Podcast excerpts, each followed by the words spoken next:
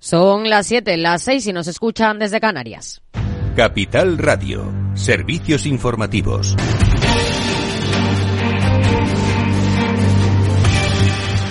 ¿Qué tal? Muy buenas tardes. El gobierno suprimirá los vuelos que duren menos de dos horas y media y tengan alternativa ferroviaria, salvo en casos de conexión con aeropuertos hub que enlacen con rutas internacionales, según el acuerdo al que han llegado PSOE y Sumar en la Comisión de Transición Ecológica del Congreso. También analizarán una posible restricción de los vuelos de los jets privados y grabar fiscalmente el queroseno. Además, los agricultores empiezan a abandonar la sede del Ministerio de Agricultura. Han conseguido que 500 tractores lleguen a la capital y pedían a la policía que dejaran entrar al resto de sus compañeros. Según delegación del Gobierno, ha habido 4.000 personas a las puertas del Ministerio. El coordinador estatal de la Unión de Uniones, Luis Cortés, critica que no todos los tractores previstos han podido acceder frente al Ministerio y avisa a la delegación del Gobierno de que no van a poder callarles.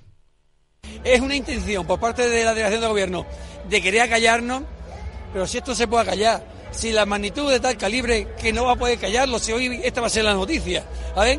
¿Por qué? Porque queremos que sea noticia, porque queremos que los ministros de Agricultura el lunes cuando se reúnan sepan que estamos cabreados, los españoles, los franceses, los alemanes, estamos cabreados con esta política que nos están aplicando. Y en la OCDE, el Producto Interior Bruto crece un 0,4% en el cuarto trimestre de 2023, con una evidente fractura entre el dinamismo de Estados Unidos y el estancamiento e incluso retroceso de la actividad en Europa y en Japón. España es el tercer país de la organización que más creció en 2023, por detrás de Costa Rica y México. Beatriz Miralles. La economía española ha crecido un 2,5% en 2023 según la Organización para la Cooperación y el Desarrollo Económico. Así, España se convierte en el tercer país que más ha incrementado su Producto Interior Bruto durante el pasado año, tan solo por detrás de Costa Rica y México. Además, el PIB español avanza cinco veces más que la media de la eurozona, pero crece a menor ritmo que en 2022, cuando su PIB se incrementó casi un 6%. A pesar de esta subida, las tasas de crecimiento de los países miembros han sido débiles en los dos últimos años, con cierta desaceleración en el último año con respecto al 2022 y con un estancamiento entre octubre y diciembre tras descender un 0,1% entre julio y septiembre. El principal responsable de este descenso ha sido Alemania, que ha obtenido los peores resultados de los países del G7 al registrar una caída de la economía del 0,3% en el conjunto de 2023. Los datos de crecimiento de la economía española han superado en una décima las previsiones de la OCDE, con una subida del 2,4% en noviembre, superando la media de la eurozona en un 0,6%. Gracias, Beatriz. Mientras que Bruselas pide acelerar la ejecución de los fondos y avisa de que no habrá prórroga más allá de 2026, aunque tanto el vicepresidente de la Comisión, Badis Dombrovskis, como el comisario de Economía, Paolo Gentiloni, consideran que los fondos de recuperación son una historia de éxito, reconocen que creerían que se usarían enseguida y no ha sido el caso. El balance de las autoridades, aún así, es positivo. El comisario Paolo Gentiloni lo explica. Según los cálculos de la Comisión, el PIB de la Unión Europea fue un 0,4% más alto en 2022 de lo que hubiera sido sin el gasto de los fondos Next Generation. Y en Alemania, el gobierno ha revisado a la baja su pronóstico de crecimiento para este año al estimar que la economía crecerá solamente un 0,2% y no un 1,3% como había calculado en su informe de otoño. El ministro de Economía, Robert Habeck, ha explicado la influencia del comercio internacional en esta cifra para una nación exportadora como Alemania. La economía y las previsiones económicas de este año todavía están determinadas por la crisis geopolítica en la que nos encontramos. El crecimiento del BIP alemán depende de, en gran medida del comercio mundial. El comercio mundial se está desarrollando a un nivel históricamente bajo y esta es una de las principales razones por las que tenemos que hacer recortes tan significativos en comparación con las previsiones de otoño, donde todavía esperábamos un crecimiento del 1,3% para este año. A las razones coyunturales añade otras estructurales como la escasez de mano de obra o la elevada carga burocrática. Claves del mercado. El IBEX 35 y el resto de bolsas europeas cierran este miércoles al alza, expectantes ante los resultados de la tecnológica Nvidia, la tercera empresa cotizada más grande en Estados Unidos. El selectivo español despide la jornada subiendo un 0,69% en los 10.107 puntos. Destacan las alzas en BBVA con un repunte del 2,15%, IAG e Inditex que ha superado máximos históricos al cotizarse cerca de 41 euros por título. Si miramos a Wall Street, tono negativo el Dow Jones con caídas del 0,27% en los 38.460 puntos recortes del 0,35% en el S&P 500 en los 4.957 puntos y el Nasdaq cae un 0,81% en los 15.504 puntos a la espera de esas actas de la Reserva Federal. Muy buenas tardes.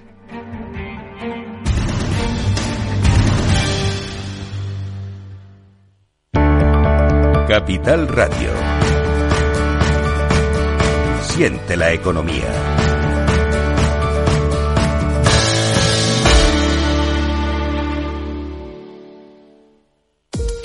En la era de la realidad virtual y teletrabajo, las empresas utilizan cada vez más los servicios en la nube e Internet se convierte en la nueva red corporativa. Pero la nube no siempre es un entorno muy seguro. Zscaler, con su nuevo y radical modelo Zero Trust, asegura usuarios y cargas de trabajo tanto de aplicaciones públicas como privadas. Descubra más en zscaler.es.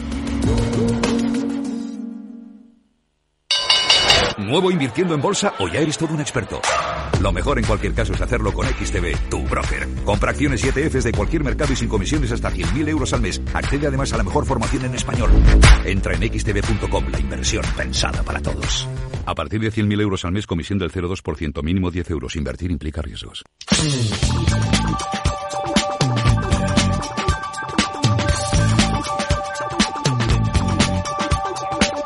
En Capital Radio,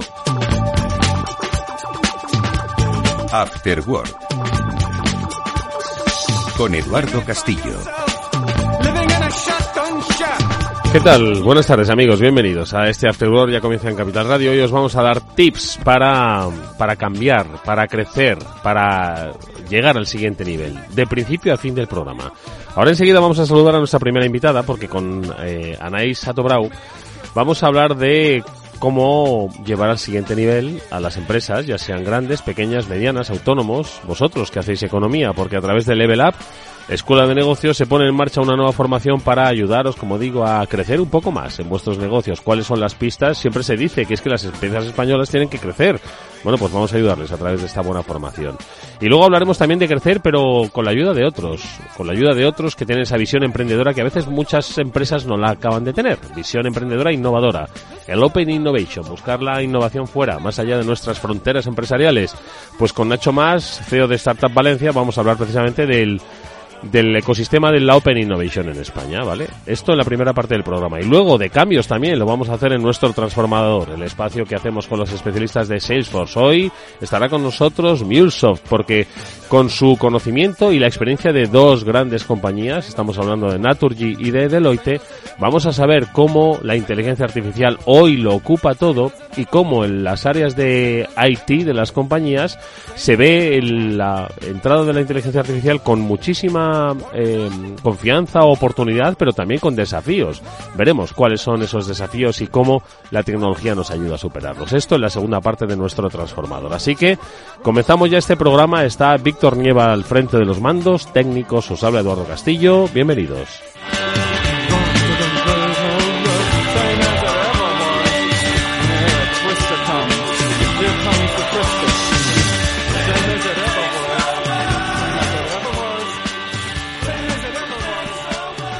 Anaís Bravo es trainer de Level Up, pues si no me equivoco, la próxima semana van a tener sus días de compartir conocimiento, formaciones para llevar al siguiente nivel a empresas, a autónomos, a pymes de todo tipo. Que, ¿Por qué tienen que crecer, Anaís? ¿Qué tal? Buenas tardes, ¿cómo estás? Buenas tardes, Eduardo. Gracias por invitarme a este espacio. Y tengo que decirte que sí, que estamos muy ilusionados porque la semana que viene va a producirse el evento, lo llamamos nosotros el evento empresarial del año, porque este año vamos a reunir a más de 4.000 empresarios, bueno, emprendedores, autónomos, pymes, todas esas personas que un día decidieron ser su propio jefe. Mm. Y la verdad que estamos muy ilusionados porque cada vez más son las personas que no solo deciden dar este paso de arriesgarse y decir, oye, voy a luchar por mi sueño, sino que también son conscientes de que, oye, tienen que crecer ellos como, no solo como empresarios, sino también como personas. Mm. Entonces, sí, estamos preparando el evento. Oye, ¿por qué? Eh, la verdad es que lo de ser libre eh, empresarialmente es una, es una fortuna, ¿no? Pero quieren seguir siéndolo porque vivimos tiempos complejos, competitivos, cambiantes. Mira lo que decía yo de la inteligencia artificial, ¿no? Y ellos quieren crecer, ¿no? ¿Para qué tienen que crecer? Porque muchos deben pensar y decir, oye, con lo gustito que estoy yo, como estoy, que llevo cinco años haciendo lo mismo y además con mis clientes y con mi negocio, ¿para qué quiero moverme? ¿Para qué quiero complicarme? ¿Por qué es necesario crecer? Pues voy a decirte una frase fulminante y es que todo negocio que no crece, decrece y desaparece. Entonces yo tendría en cuenta si estoy estancado realmente y tan rápido como va el mercado, ¿te compensa seguir en ese lugar? ¿Realmente montaste un negocio para eso? Yo siempre digo que si no estás creciendo, algo raro está pasando en tu negocio. Mm.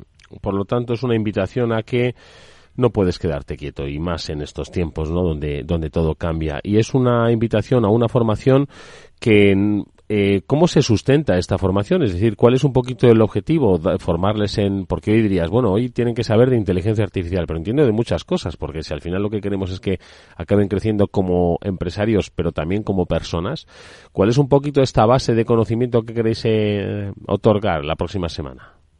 Pues en Level Up tenemos una premisa fundamental y es que nos gusta llamarnos fábrica de resultados. Toda nuestra formación está enfocada a que primero el empresario no pierda tiempo, por eso condensamos la formación y la información en tres días. Sabemos que el empresario le cuesta salir de su negocio, entonces son tres días en los que tú te enfocas única y exclusivamente en generar resultados. Y sobre todo nuestra metodología va enfocada a todo lo que tiene que ver con el negocio cómo generar estructuras, cómo captar clientes, cómo generar sistemas de atracción masiva, cómo empezar a hacer ese equipo y hacer que funcione. En fin, lo que hacemos es un sistema holístico en el que trabajamos todas las áreas del negocio de una forma muy sencilla y muy bajada a tierra para que, en primer lugar, el empresario no pierda tiempo y, en segundo lugar, tenga mucha claridad y un plan de acción en esos tres días para que no piense y cuando llegue al negocio simplemente ejecute. Hmm. Oye, lo vais a hacer en IFEMA, si no me equivoco, 28, 29 de febrero y 1 de marzo. Creo que ya están todas las entradas vendidas, ya no se puede uno eh, eh, inscribir. O no sé si todavía es posible para que uno pueda asistir. Hemos cerrado ya la convocatoria de, ahora de febrero, porque es cierto que ya hay más de 4.000, si no me equivoco, hay más de 4.700 personas que ya han confirmado que van a venir. Entonces ya mm. está cerrado. Pero bueno, si hay alguna persona que diga, ostras, yo quiero saber más acerca de mm. esto o me gustaría asistir, quiero avisar de que en noviembre abrimos una nueva convocatoria, un nuevo evento, en el que, bueno, si les interesa que busquen información y digan, oye, igual esto me puede ayudar a, a llevar a mi negocio a otro nivel. Oye, ¿cuál es un poquito el planteamiento? Porque al final es una formación, pero también una formación de impacto. Entiendo que de inspiración, contáis siempre con personas de referencia. ¿Cómo habéis planteado estos tres días, sobre todo para que uno que vaya a asistir, que vaya a acudir, saque el máximo provecho? Recuerda que estamos en tiempos donde nuestra capacidad de atención y retención cada vez es menor, ¿no? Y oye, estos son tres días de intenso conocimiento. ¿Cuál es un poco el planteamiento y luego la recomendación para sacar el máximo partido? Tienes mucha razón en esto que dices, Eduardo, porque es verdad que cada vez nos cuesta más eh, enfocar la atención y tal y como está ahora mismo la educación, es verdad que, ostras, nos cuesta el ponernos a un momentito a estudiar. Mm. Entonces, nosotros tenemos una metodología propia que animamos a los propios empresarios a que la apliquen en sus negocios. Y es que nosotros creamos un, un ecosistema, una experiencia de consumo para que el cliente no solo se lleve información, sino que también la integre. Generamos momentos de alto impacto y sobre todo que el cliente o, el alumno que asiste a este evento no solo aprenda, sino que también se divierta aprendiendo, que es el, gran reto que tenemos. Entonces sí que es cierto que vamos eh, mezclando lo que es el conocimiento, la aplicación del mismo, pero también traemos ponentes, generamos eh, pues espacios para que se conozcan entre ellos los empresarios, para que apliquen la información que van aprendiendo. En fin, te aseguro que son tres días no solo muy intensos, sino también que se pasan volando y la gente se divierte muchísimo y sobre todo y más importante se llevan la información para poder aplicarla. Oye, me figuro, Anaís, que, mm, que el tema de inteligencia artificial hoy, no, no sé si será protagonista, pero lo, está empezando a ser, ¿eh? En todos los foros de conocimiento, de innovación, de inversión, de foco. Eh, entiendo que también, ¿no? Eh, os aproximaréis a la, a la inteligencia artificial porque es algo que ya seas pyme, autónomo o empresa, eh, tienes que echarle el ojo, ¿no? Sí o sí. Efectivamente. Yo siempre digo que no tenemos que obsesionarnos con la inteligencia artificial, pero lo que sí que tenemos que hacer es ser conscientes de que viene para quedarse. Entonces sí que es cierto que Pablo Carcelén, uno de los formadores de Leblab, es un especialista en inteligencia artificial y tenemos formación muy enfocada a lo que es la inteligencia artificial y sí que es verdad que en este evento, en Reinicia tu negocio, traemos unas pequeñas pinceladas para que ya el empresario empiece a aplicar o a utilizar esta herramienta en su negocio, sobre todo para hacerle la vida un poquito más fácil para hacerle un poquito la vida más fácil, pero entiendo que también habrá otros eh, conceptos del, clásicos de la gestión de empresa, porque oye, una cosa es que la inteligencia artificial nos vaya a ayudar y otra que lo vaya a hacer todo, porque al final de lo que se trata es de vender, ¿no? Que eso es lo que tiene la economía, vender un producto, un servicio a otra persona que esté dispuesto a hacerlo y además continuadamente en el tiempo. ¿Qué, ¿Cuáles son, crees, ahora mismo los aspectos fundamentales que deben tener en cuenta pues todos aquellos que hacen economía como autónomos, como empresarios? Emprendedores, como startuperos, eh, y que es eh, forma parte un poco de digamos, esa teoría clase, clásica de la economía. Estamos hablando de negocios, estamos hablando de clientes, estamos hablando de proyectos. ¿Cuál crees que también es, eh, son los puntos fuertes que no debemos olvidar? Lo que no debemos olvidar, y es, esto es fundamental para cualquier persona, y da igual el punto en el que estés. Es decir, aquí a, este evento vienen personas que son emprendedores, autónomos, pymes, o sea, al final casos de éxito hay, da igual el punto en el que partas, pero no deben de olvidar que, el negocio, tal y como ha sido toda la vida, ahora mismo en el sistema en el que estamos no funciona. Es decir, eh, la típica empresa que antiguamente se abría y servía al público y la gente pasaba por la puerta y consumía y todo era así de sencillo, ahora mismo no funciona porque el mercado va evolucionando y las empresas y los negocios se tienen que ir adaptando no solo a las nuevas tecnologías, pero también un poquito a la, forma o la necesidad que tiene el cliente. Entonces sí que es verdad que trabajamos mucho cómo es un negocio que funciona, que es sostenible, quitando un poquito el, miedo a equivocarse, ¿sí? Porque muchas veces el empresario es como sumamente perfeccionista y dice, bueno, tiene que ser así o, o, si no lo hago yo no funciona bien nosotros abogamos mucho por la cultura del error. Es verdad que cuando te equivocas aprendes, pero sí que es cierto que cuando tienes la información de cómo se estructura un negocio que funciona, cómo empezar a delegar, cómo captar, por así decirlo, a tu cliente ideal y generar experiencias de consumo, eso es lo que te permite poco a poco asentar unas bases sólidas para hacer que tu negocio no solo funcione, sino también que vaya creciendo y evolucionando tal y como evoluciona el mundo a día de hoy tan rápido. Oye, eh, Anaís, y eh, cuéntanos un poco. Al final, eh, esto no es una, no es una, un evento nuevo, Level Up, eh, ni será el último. Como dices, hay un calendario previsto y además en más ciudades que entiendo que va aprendiendo también de su, de su propia andadura y de su propio desarrollo, ¿no? ¿Cuál crees un poquito ahora mismo que es la clave del Level Up, pues para haber colgado el cartel ya de no hay entradas y, y, tener una agenda tan, tan, yo creo que ajetreada, ¿no? En los, en los próximos meses de 2024, ¿cuál crees que es un poco la clave que os hace diferenciaros de, pues oye, también otras eh, opciones que hay, ¿no? De formarse, de entender los entornos, ¿cuál crees que es? Pues mira, yo aquí voy a, voy a hacer una reflexión mía propia y es que eh, Level Up es un poco el reflejo de, Carlos Delgado, el fundador, el CEO y fundador de Level Up.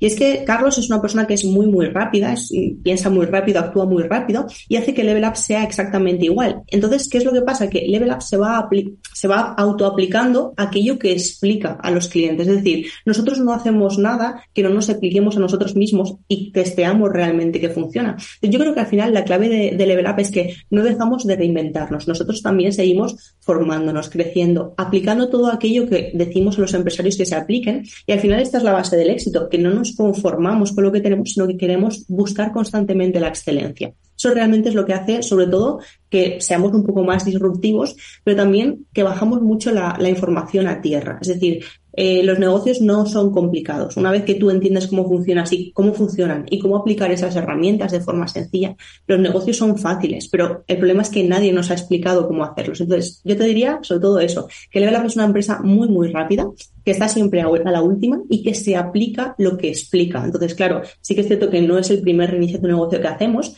pero cada, a medida que vamos avanzando, vamos haciendo nuevos reinicios de negocio, vamos sobre todo aplicando e integrando todo aquello que está sucediendo en el día a día. Oye, pues recuérdanos, eh, Anaís, eh, eh, por favor, un poco las próximas citas de Level Up, bueno, la que tenemos cerrada eh, para el próximo día 28, 29 y 1 de marzo, pero tenemos más citas en el horizonte y que por lo menos la gente pues sepa o por lo menos se interese también la página web.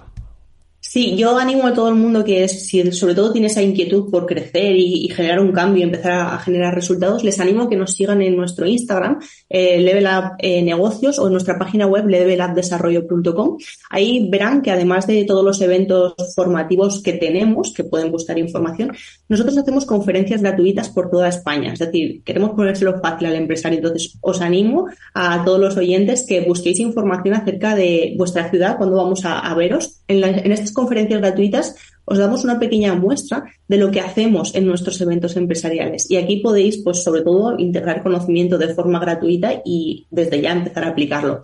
Sí que es cierto que en Madrid, en IFEMA, lo vamos a repetir en noviembre. Las fechas son 13, 14 y 15 de noviembre. Así que si alguno nos ha escuchado, se ha inspirado y siente que, oye, mira, es el momento, les animo a que no se lo piensen, reserven tres días y, por supuesto, empiecen a generar ese cambio en su negocio. Bueno, pues ahí tenemos la cita del año, como desde Level Up eh, lo denominan, este eh, encuentro para conocer, para formarse, también para inspirarse. Ojo, que va a tener lugar de momento el 28, 29 y 1 de marzo y que pretende, pues, eh, como decía nuestra invitada, Anaísa Dobrau, que no te quedes parado, porque si te quedes parado empiezas a menguar y si empiezas a menguar acabas desapareciendo. Y esta es la propuesta que hacen desde Level Up pues a todos aquellos que estáis interesados por mantener, por supuesto, vuestra independencia económica que un día elegisteis eh, montando vuestro propio negocio, vuestra propia empresa, pero también queriendo llevarla al siguiente estadio, que es lo lógico. Aquí estamos no para estancarnos, sino para hacer crecer. Por ejemplo, esta radio también nos quiere ayudar a eso. Así que ahí tenéis la cita. Nos la ha contado una de sus entrenadoras, una de sus formadoras, que es Anaísa Dobrau, a la que le dedicamos, eh, a la que deseamos toda la suerte del mundo y, y todos los éxitos en esta, en esta convocatoria. Muchas gracias. Gracias, Anaís. Hasta muy pronto. Para profesionales en edad de crecer, Capital Radio.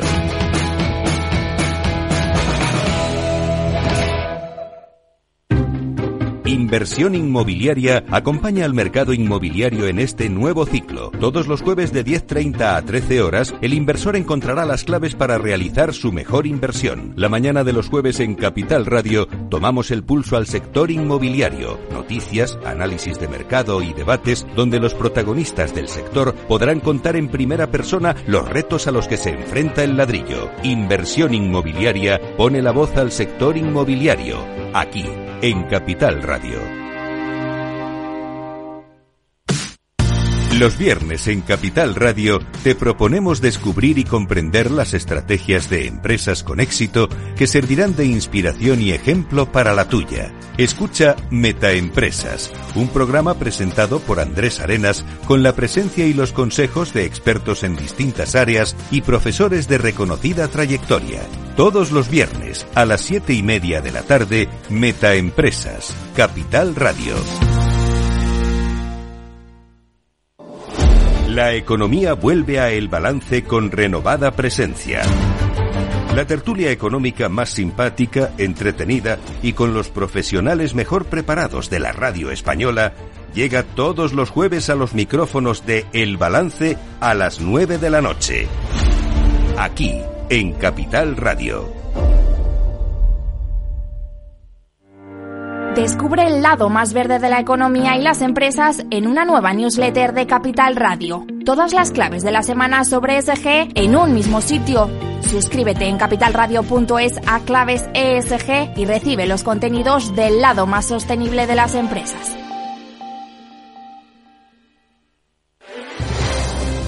Si quieres entender mejor todo lo que rodea a nuestro sector alimentario, tienes una cita en La Trilla. Un gran equipo de especialistas te acercará a la actualidad económica y política desde el campo hasta la mesa. Conocerás sus principales innovaciones sin olvidar las producciones más tradicionales. Los sábados de 8 a 9 de la mañana con Juan Quintana, La Trilla de Capital Radio.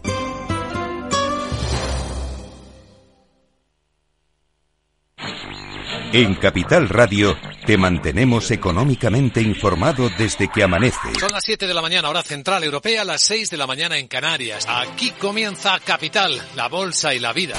Haciendo algún break en el camino. Enseguida, hora trading la hora más golfa de los mercados. Para continuar informándote después de comer. Son las 4 de la tarde, las 3 en Canarias. Esto es Mercado Abierto, en Capital Radio. Y que cierres el día conociendo todos los detalles. Señoras y señores, buenas noches, bienvenidos. Escuchan la sintonía de Capital Radio. Les invito a que nos acompañen aquí en el balance. Capital Radio. Información económica de calidad.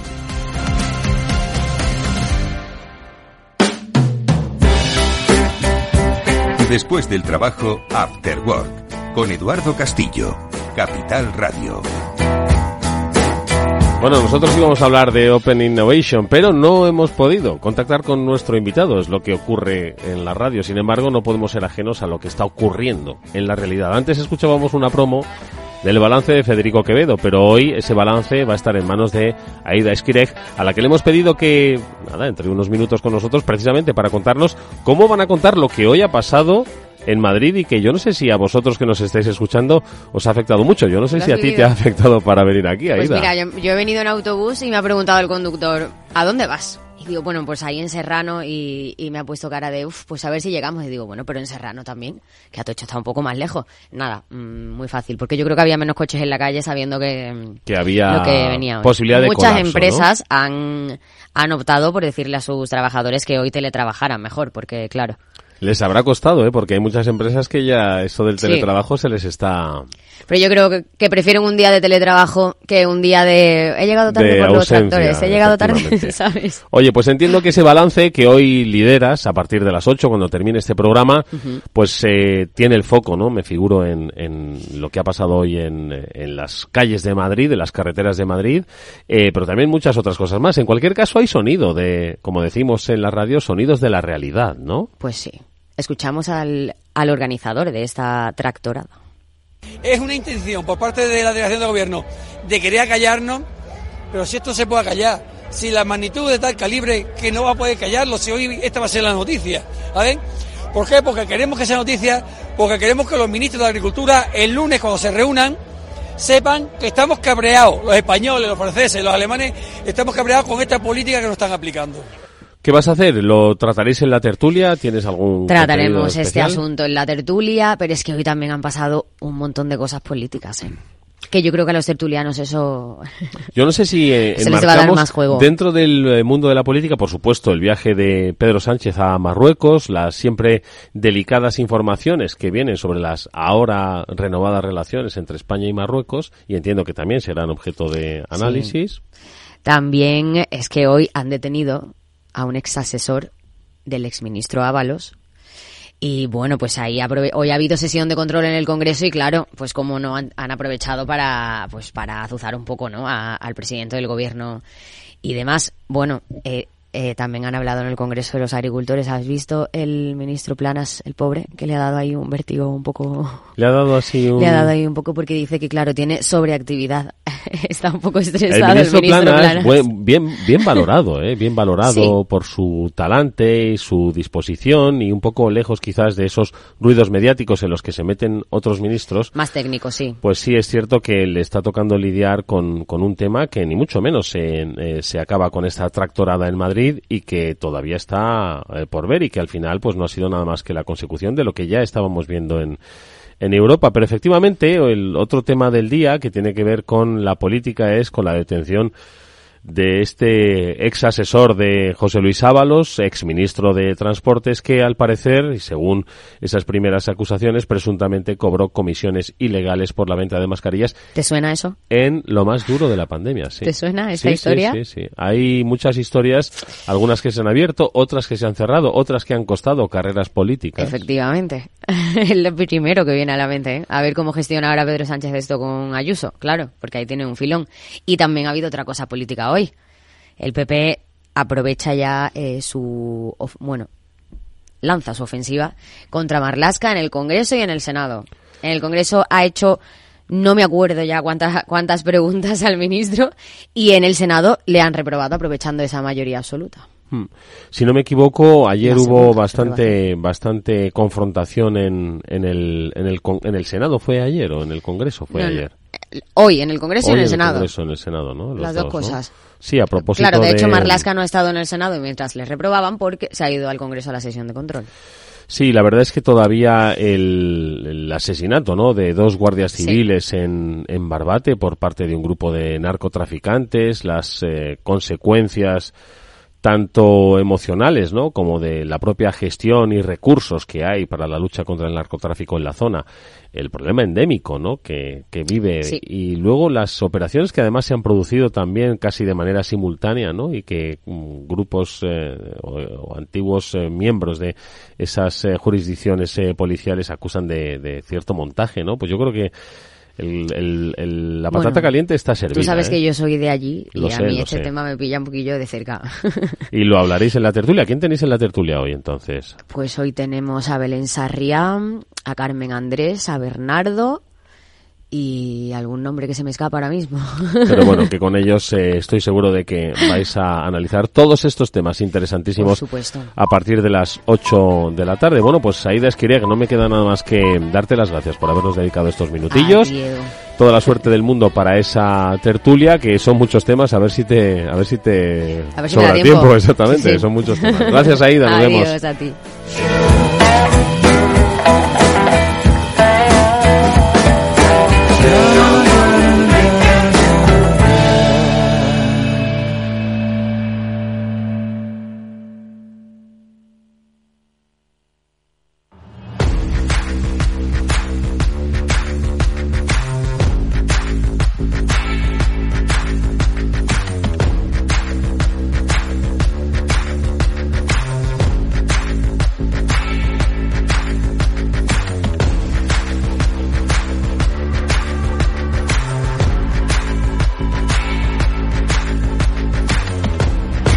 Sientes atraído por te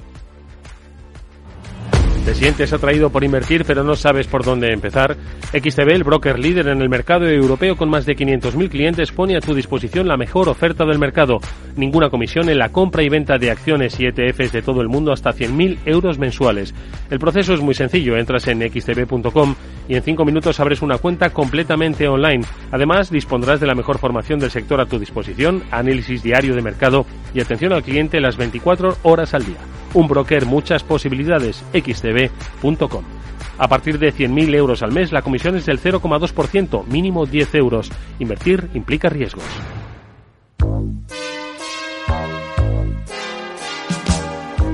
Bueno, la siguiente consulta nos llega desde Bulgaria, desde Sofía, la capital. Julen, buenos días. Muy buenos días, eh, señor Vicente y señor Durante. ¿Sigue usted Capital Radio en Bulgaria? Sí, hombre, lo cojo por internet cada día, ¿eh? Capital Radio es el que mejor lo, lo, lo, capto, vamos, inmediatamente.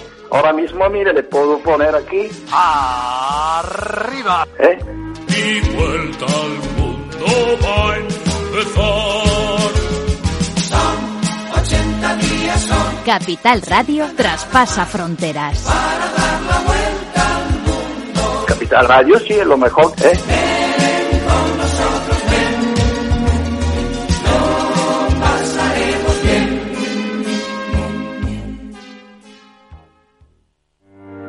Descubre el lado más verde de la economía y las empresas en una nueva newsletter de Capital Radio. Todas las claves de la semana sobre ESG en un mismo sitio. Suscríbete en capitalradio.es a claves ESG y recibe los contenidos del lado más sostenible de las empresas. 10 años contigo. Capital Radio.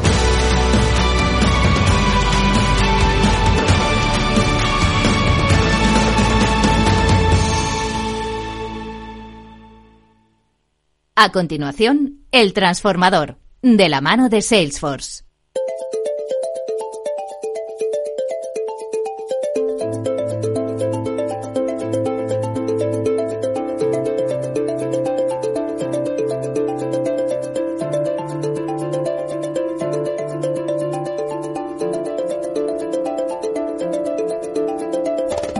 Bueno, pues es momento de hablar de transformación, como siempre lo hacemos en este espacio que junto a los expertos de Salesforce conocemos, pues no solo experiencias, sino también reflexiones a propósito de los grandes desafíos que tienen precisamente esos procesos transformadores. Y esos desafíos hoy, ayer, mañana vendrán apellidados por el concepto de inteligencia artificial. Hoy nuevamente vamos a centrar nuestro transformador en las posibilidades que la inteligencia artificial nos va a dejar a las compañías precisamente en nuestros desarrollos transformacionales y sobre todo en las reflexiones que compañías eh, como las que hoy nos acompañan eh, están viviendo en, de primera mano porque al final ellos ahora mismo quién no está inmerso en un proceso de transformación eh, como consecuencia de la inteligencia artificial no ha hecho nada más que empezar y esto implica que estamos dando los primeros pasos y generando las primeras confianzas. Bueno, pues hoy la charla la vamos a llevar a cabo con me decía antes de entrar en el estudio que hacía tiempo que no venía. Yo le recordaba de anteayer. Ricardo Usaola es vicepresidente de Salesforce, es responsable del área de MuleSoft. Ricardo, ¿qué tal? Buenas tardes, ¿cómo estás? Hola, muy buenas tardes. Pues encantado de estar otra vez aquí contigo. Bueno, pues contigo ahora vamos a empezar porque precisamente os habéis parado a escuchar a la industria, a los responsables de IT, de las compañías, sobre cómo es la integración ¿no? de la inteligencia artificial y cuáles son las ventajas, las oportunidades, los desafíos, los temores, ¿no? que sin duda existen a través de un interesante informe que vamos a comentar también con nuestros invitados a los que también quiero presentar. A Luis Santos, que es Managing Director del área de ingeniería, que es responsable del offering de Integration Services en Deloitte España. Luis, buenas tardes, bienvenido igualmente. Hola, buenas tardes. Y también lo hablaremos con uh, Luis Burgos, que es eh, experto de Naturgy, eh, pertenece a la unidad corporativa de sistemas de información y concretamente dentro del área de soluciones tecnológicas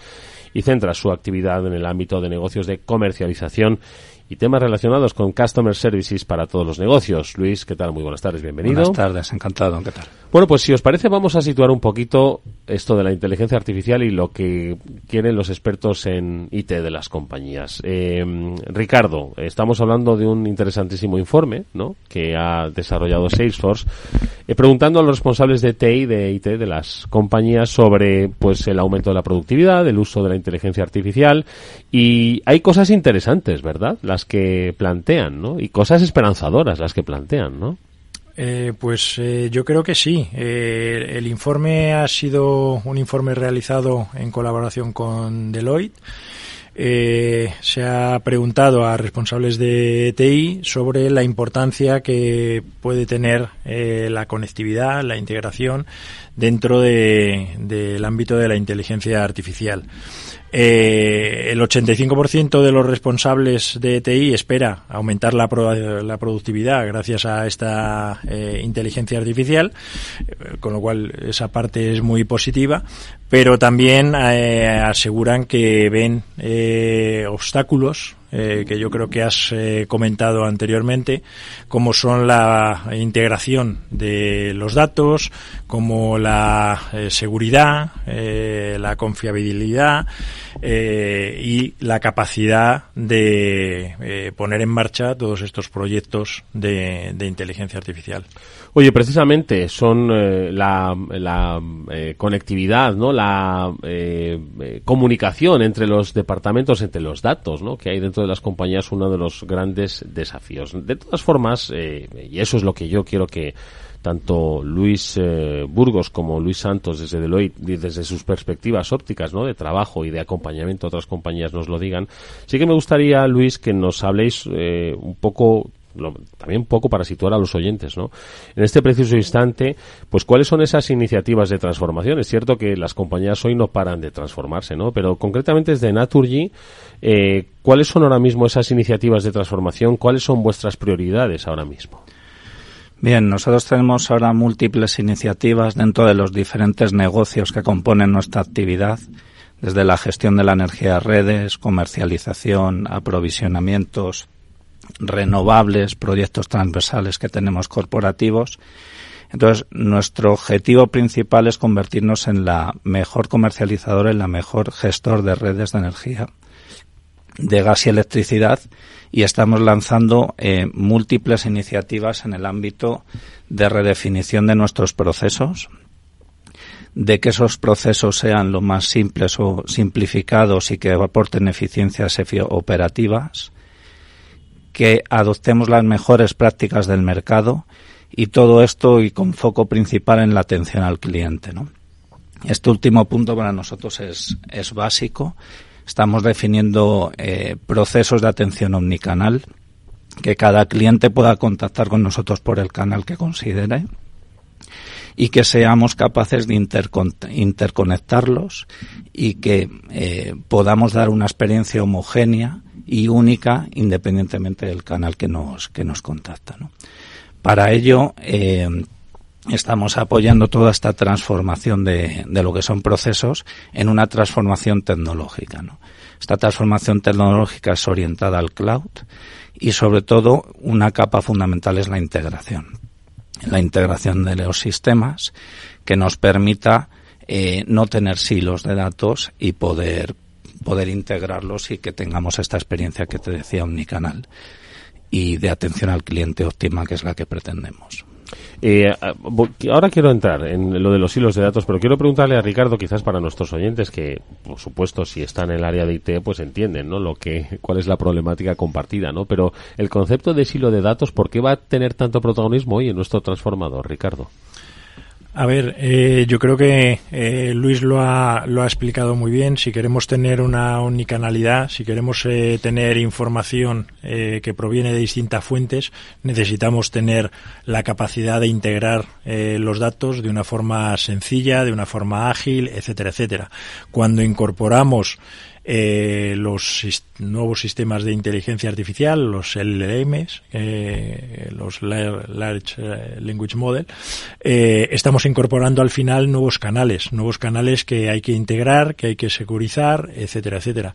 Con lo cual, pues yo creo que la integración se convierte en una pieza fundamental y no solo la integración, sino después la automatización, es decir, qué hacemos después con esa salida que nos ha dado esa inteligencia artificial, ese resultado o ese siguiente paso cómo ejecutamos eh, eh, en distintos sistemas que seguramente no están eh, integrados en principio. Ahora le voy a preguntar a Luis Santos de Deloitte cómo ellos ven en las compañías a las que ayudan, pues esto de los hilos de datos. Para vosotros, entiendo también Luis Burgos de Naturgy, que es pues también una de las de los grandes desafíos, ¿no? Lo estabas comentando, ¿no? Eh, mantener los hilos y cómo lograr esa integración, ¿no? Claro, por eso es necesario plataformas de integración. MuleSoft es una de ellas y nos está nos está apoyando en el sentido de tener un gobierno de estas integraciones y, eh, y tener las capacidades que nos aporta para seguridad y protección del dato, es algo básico, escalabilidad en todas las integraciones que hacemos, ¿vale? Porque vamos a crecer en volumen, en clientes. Todo el tema de eh, agilidad en los desarrollos que hacemos mediante la reutilización de, de integraciones que hacemos y que vamos a reutilizar. Y sobre todo un control y una optimización de los costes porque teniendo una plataforma de este tipo podemos balancear cargas de trabajo en función de si hay más volumen en un sitio o menos en otro. ¿no? Entonces, una plataforma de este tipo nos permite poder tener un gobierno efectivo de todas las integraciones que tenemos entre los diferentes sistemas. Hmm. Luis Santos, de Deloitte. A ver, en esos proyectos de transformación digital, ¿os encontráis también este problema de los eh, silos de datos, silos dispares de datos? Bueno, yo diría que nos lo llevamos encontrando mucho tiempo es una problemática que nos llevamos encontrando tiempo en, en los clientes y que a día de hoy eh, cobra más importancia. ¿no? Eh, hasta ahora eh, los clientes resolvían sus problemas de silos de datos, de necesidad de, de, recoger información de distintos sistemas de una forma muy táctica, ¿no? para una necesidad concreta. Y bueno, eh, nosotros creemos que, que, a día de hoy, con la velocidad que va a llevar esto y la necesidad que hay en, dentro del mundo de la inteligencia artificial de disponer del dato, o sea, todo lo que hablábamos de, de tener los, los LLMs, montar modelos, que el, que el sistema entienda el contexto, lo que le está pidiendo el, el usuario, no tiene ningún sentido si el dato no está disponible, ¿no? Entonces, creemos que se debe afrontar de una forma estratégica, ¿vale? Eh, pensando no en el, en el que necesito hoy, sino en el que voy a necesitar en, muy poco tiempo y construir, pues eso, un poco lo que comentaba Luis, ¿no? Soluciones reutilizables. Eh, creo que la palabra fundamental es la, la, reutilización, porque con lo rápido que se van a desarrollar eh, nuevas experiencias al, al, cliente, si no somos capaces de construir soluciones que se reutilicen y que con poco esfuerzo se puedan modificar para que sirvan para, para nuevos casos de uso, no vamos a, a, a ser capaces de, de, seguir esa velocidad. Hmm. Ricardo, el informe al que hacíamos referencia al inicio del, de este transformador hablaba entre otras cosas de que esto de los silos de datos pues estaba generando cosas como que para un 75% de las organizaciones los datos se estaban desaprovechando y que la experiencia de cliente, que es uno de los aspectos ¿no? que siempre más hemos reivindicado aquí, quiero decir, cuando uno se transforma y cuando uno eh, quiere darle eh, inteligencia al dato es para mejorar la experiencia de cliente, pues que no acababa de completar el ciclo de la experiencia de cliente. Eh, efectivamente, ahora mismo eh, se estima que de media eh, solo un 28-30% de las aplicaciones están eh, interconectadas, con lo cual es prácticamente imposible tener información sobre qué decisiones debo de tomar si no tengo acceso a los datos. Y además hay un concepto muy muy importante que es la inmediatez, el ser capaz de disponer de ese dato en tiempo real, ¿vale? Entonces el poder disponer de sistemas que te puedan, eh, puedan acceder a esos datos en tiempo real, puedan accionarlos y puedan sugerir una, una, un siguiente paso, es, eh, es clave porque si no eh, te encuentras que estás solo tomando decisiones con un número reducido de sistemas o con un número reducido de, de datos. Cuando a esto le incorporamos todas esas inteligencias artificiales que va a haber eh, cada vez más focalizadas en distintas eh, áreas, un LLM específico de recursos humanos o uno para comprar determinado producto, pues todo eso hay que integrarlo de una forma ágil, de una forma rápida y, eh, y utilizando esa reutilización para que todo lo que está por arriba pueda ser eh, eh, reutilizable y lo único que hago es crear esa integración con ese nuevo sistema. Fíjate, precisamente hablando de reutilización, eh, Luis Burgos de Naturgy, yo quería preguntarte, al final estamos hablando también de muchos países donde además las integraciones no solo tienen que hacerse de manera local, sino de manera global, ¿no? Como, como en muchas ocasiones. ¿Cuál es un poquito esa reflexión que haces con respecto a la integración y al aprovechamiento de mejores prácticas que puede haber en otros países? Sí, de hecho una de las funciones principales del área en el que estoy, ¿no? de la dirección de, de corporativas sistemas de información, consiste en dar transversalidad a todo lo que hacemos en los diferentes negocios y geografías eh, y extender aquellas mejores prácticas que vemos en, en las diferentes iniciativas. Desde el punto de vista de soluciones tecnológicas, desde el punto de vista de data y inteligencia artificial, ciberseguridad, gestión de infraestructuras, proyectos transversales.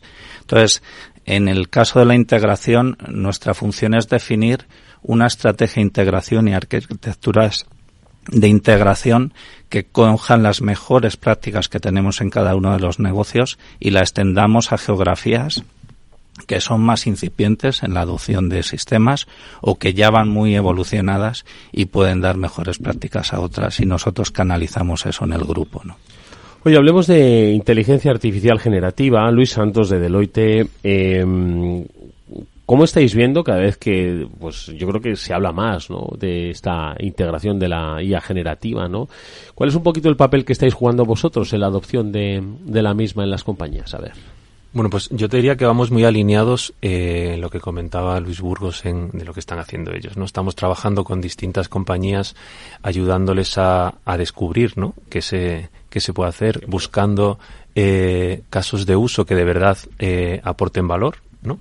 Eh, por poner un ejemplo, estamos construyendo una solución que, que mezcla la, la, IA conversacional, ¿no? que la conocemos todos un poco más, que ya lleva unos años con nosotros, la, la, combinamos con la IA generativa, de forma que le damos al, al usuario experiencias más completas. ¿no?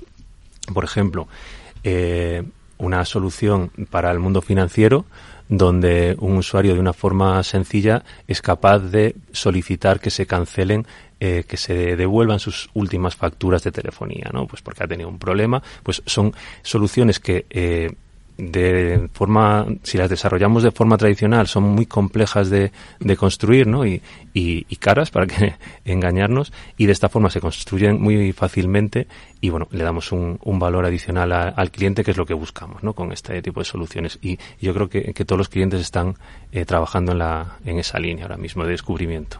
Luis, y desde Naturgy, ¿qué planes tenéis con la IA generativa que nos puedas contar? Para nosotros es una, una gran oportunidad, ¿no? Y, estamos dedicando recursos específicos para tener un área de IA, incorporando nuevo talento y, y haciendo e identificando casos de uso con los negocios para poder productivizarlos. Ahora mismo, para darte un dato, tenemos más de 100 casos identificados, que ya muchos de ellos están en, en construcción o finalizados los enfocamos desde un punto de vista de una prueba de concepto, medimos si funcionan bien y luego los escalamos a toda la organización. Casos de uso desde mm, un análisis de, sentimiento en tiempo real de cómo está un cliente cuando te está llamando, traducción, traducción de, de, de, formaciones que tenemos en diferentes geografías, ¿no? Eh, traspasar la voz al parte que un técnico tiene que hacer en tu casa y que no tenga que estar rellenando en el, en el móvil, sino que con la voz se pueda traspasar. Entonces, bueno, tenemos, tenemos un amplio abanico de casos y aquí un punto importante que, que, está, que estamos teniendo en cuenta es el gobierno de todo esto, ¿no? Es decir, tenemos eh, múltiples eh, modelos de IA generativa que tenemos que gobernar, que tenemos que hacer que la integración de nuestros sistemas con la IA generativa esté securizada y tenga un control de costes también, que para nosotros es algo fundamental, ¿no? Eh, porque al final, eh, si no tienes un control de todos los costes que esto te genera, al final puede ser un poco, un poco desmadre, vamos a decirlo así, ¿no? Entonces, todo este gobierno es lo que nos va a permitir, con todas las integraciones en los sistemas, tener casos de uso seguros y poder extenderlos a toda la organización, a todos los clientes, porque es una eficiencia eh, en la operación y en el tiempo que podemos, que podemos dedicar y, y aportar más calidad a lo que estamos haciendo. Hmm, es, eh, yo creo que una, una, propuesta muy interesante, ¿no? Estamos hablando, por supuesto, de las ventajas de la integración de la, de la IA generativa, los diferentes aprovechamientos, las diferentes aplicaciones que va a tener, pero efectivamente la gobernanza misma, ¿no? La unificación de los criterios políticas, la securización de los, de los entornos, que sin duda alguna eh, va a ser clave. Y es algo de lo que ahora hablaremos, Ricardo, porque el informe así lo reflejaba. Pero fíjate, hacías también, Luis, eh, una reflexión eh, desde Naturgy con respecto al talento para el manejo ¿no? de la inteligencia artificial. Es algo, Luis, desde Deloitte, que también vosotros sois sensibles a esto, ¿no? Porque hay una necesidad ahora mismo de habilidades y sobre todo de talento para cubrir además de una manera ya inmediata eh, el todo lo que va a generarse y toda la demanda que se va a necesitar para eh, cubrir todas estas oportunidades que están surgiendo. Sí, bueno, yo creo que a día de hoy hay eh, escasez de talento en tecnología en general. Y en, IA en particular, obviamente, porque está surgiendo ahora. Y bueno, nosotros trabajamos siempre en dos líneas, ¿no? Eh, la línea de formar a nuestra gente en lo que se llama el reskilling y el upskilling, ¿no? Que está tan de moda, conseguir que, que la gente con tenemos profesionales muy preparados y con, un background en tecnología enorme que con poca formación eh, aprenden rápido nuevos temas. Entonces ese es uno de los de los focos y después eh, pues acudimos a, a las universidades, eh, buscamos talento en las universidades, gente que está terminando la finalizando la, la, carrera, eh, tenemos unas academias eh, donde llevamos esta gente, eh, se forman en las tecnologías que, necesitamos, se certifican. Por ejemplo, con, con Microsoft tenemos una, una academia, durante un mes, mes y medio se forman con nosotros y les ayudamos a, a incorporarse al mercado. Pues es un poco la, la tendencia que buscamos con, con las tecnologías nuevas que van surgiendo, ¿no? Eh, háblanos un poco de esa formación, Ricardo. Eh, bueno, es eh, verdad que eh, el, hecho de, que la, integración, la automatización, las APIs se hayan convertido en una pieza clave en todas las empresas, pues tiene como contramedida el que hay esa falta de especialización. Entonces, para nosotros programas como el que está haciendo Deloitte, eh, formando a profesionales para ponerlos en el mercado es eh, importantísimo.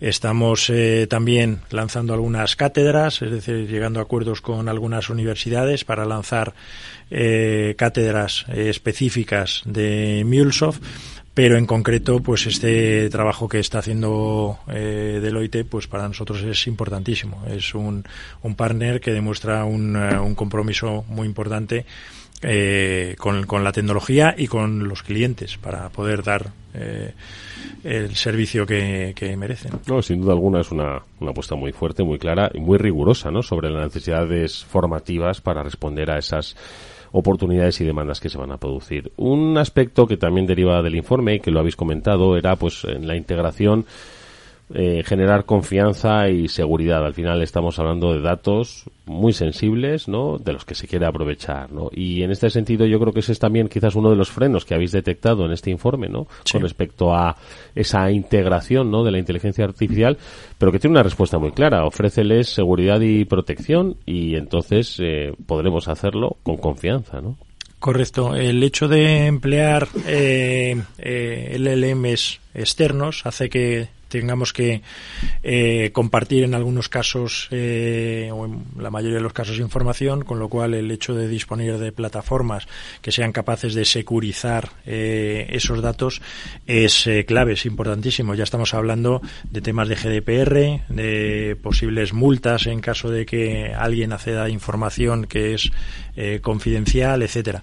Y yo creo que eh, Luis lo ha, lo ha comentado antes, la importancia del gobierno de todo esto. Es decir, ahora no pasa nada porque son tres pilotos, cuatro pilotos, empezamos a, pero imagínate cuando estos sean cientos de, de iniciativas que tienen que estar eh, perfectamente gobernadas, perfectamente securizadas y, y, que tienes que poder incluso demostrar al regulador que tienes todo eh, los datos bajo control. La verdad es que es apasionante eh, y estoy seguro de que si os pregunto, eh, que os lo voy a preguntar, si os imaginabais la velocidad que iba a adquirir, ¿no? Eh, aunque sé que vuestras compañías, vosotros ya trabajáis con inteligencia artificial desde hace mucho tiempo, sin embargo, la eclosión que ha tenido, ¿os esperabais que hubiese tenido esta eclosión en la que estabais ya precisamente, pues hablando ahora mismo de integraciones, realizando programas, dedicándonos exclusivamente a la inteligencia artificial? ¿Os lo habríais preguntado hace un año? Pues seguramente no. Yo creo que ninguno y, mucha gente fuera aquí tampoco. Pero es lo que nos toca, ¿no? Nosotros lo vemos como una oportunidad porque realmente vamos a transformar eh, la, el modo de trabajar de muchos de nosotros o, o, de prácticamente todos, ¿no? Entonces, bueno, pues estamos en ello, eh, invirtiendo y dedicando mucho, muchos recursos y mucha pasión a esto y y a hacer nuevas nuevas funcionalidades. Sin lugar a dudas. Luis. Sí, bueno, de hecho, antes de entrar comentábamos eh, ya no si nos esperábamos esto o no, que no sabemos lo que va a pasar y cuánto rápido va a avanzar esto, ¿no? No sabemos si dentro de un mes o dentro de tres meses va a haber otra explosión y va a salir algo nuevo en lo que nos tenemos que formar y tenemos que ver, eh, es, explorar y, y ver qué, qué, qué, nos aporta, ¿no? Y, y qué aportan nuestros clientes. Sí, por lo tanto hay que tener una actitud distinta, ¿no? De escucha activa permanente Total. y de avanzar al mismo tiempo, ¿no, Ricardo? Eh, correcto, yo creo que lo has eh, definido perfectamente. La capacidad de aprendizaje es lo que va a, a, decidir si sigues o no sigues. Y lo vemos con nuestros hijos que ya utilizan la inteligencia artificial en muchos casos mejor que nosotros, con lo cual la velocidad eh, va a ser, yo creo que exponencial, como no lo hemos visto nunca antes. Pues lo aprenderemos de ello. Luis Burgos de Naturgy de la Unidad Corporativa de Sistemas de Información. Gracias, Luis. Gracias a, a Luis ti. Santos, eh, Managing Director del área de ingeniería responsable del offering de Integration Services del DET España. Luis, gracias. Muchas gracias. Y por supuesto, Ricardo Usaola, vicepresidente de Salesforce, responsable del área de MuleSoft. Gracias, Ricardo. Un placer haberte visto. Un placer volverte a ver. Venga, Muchísimas gracias. Nosotros nos vemos mañana a partir de las 19 horas en la sintonía de Capital Radio. Hasta entonces.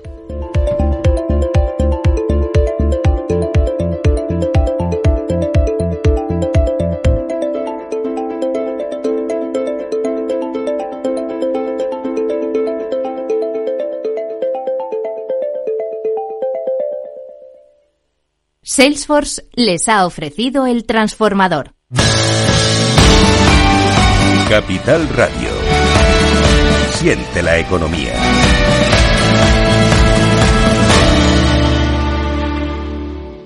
¿Qué es ir más allá? Con Arval podrás llegar donde te propongas de la forma más sostenible y desplazarte como y cuando necesites con una oferta de renting sostenible, segura y conectada. Y preocuparte solo de conducir porque nosotros nos ocupamos del resto. Arval, la transición energética arranca aquí. Más información en arval.es. Capital Radio. La genuina radio económica. Madrid, 103.2 FM. Capital Radio. Inversión inmobiliaria acompaña al mercado inmobiliario en este nuevo ciclo. Todos los jueves de 10.30 a 13 horas, el inversor encontrará las claves para realizar su mejor inversión. La mañana de los jueves en Capital Radio tomamos el pulso al sector inmobiliario. Noticias, análisis de mercado y debates donde los protagonistas del sector podrán contar en primera persona los retos a los que se enfrenta el ladrillo. Inversión inmobiliaria pone la voz al sector inmobiliario. Aquí, en Capital Radio. Información, análisis, previsiones, recomendaciones, todo lo que necesitas saber para tomar tus decisiones de inversión en Mercado Abierto, de 4 a 7 de la tarde con Rocío Arbiza, Capital Radio.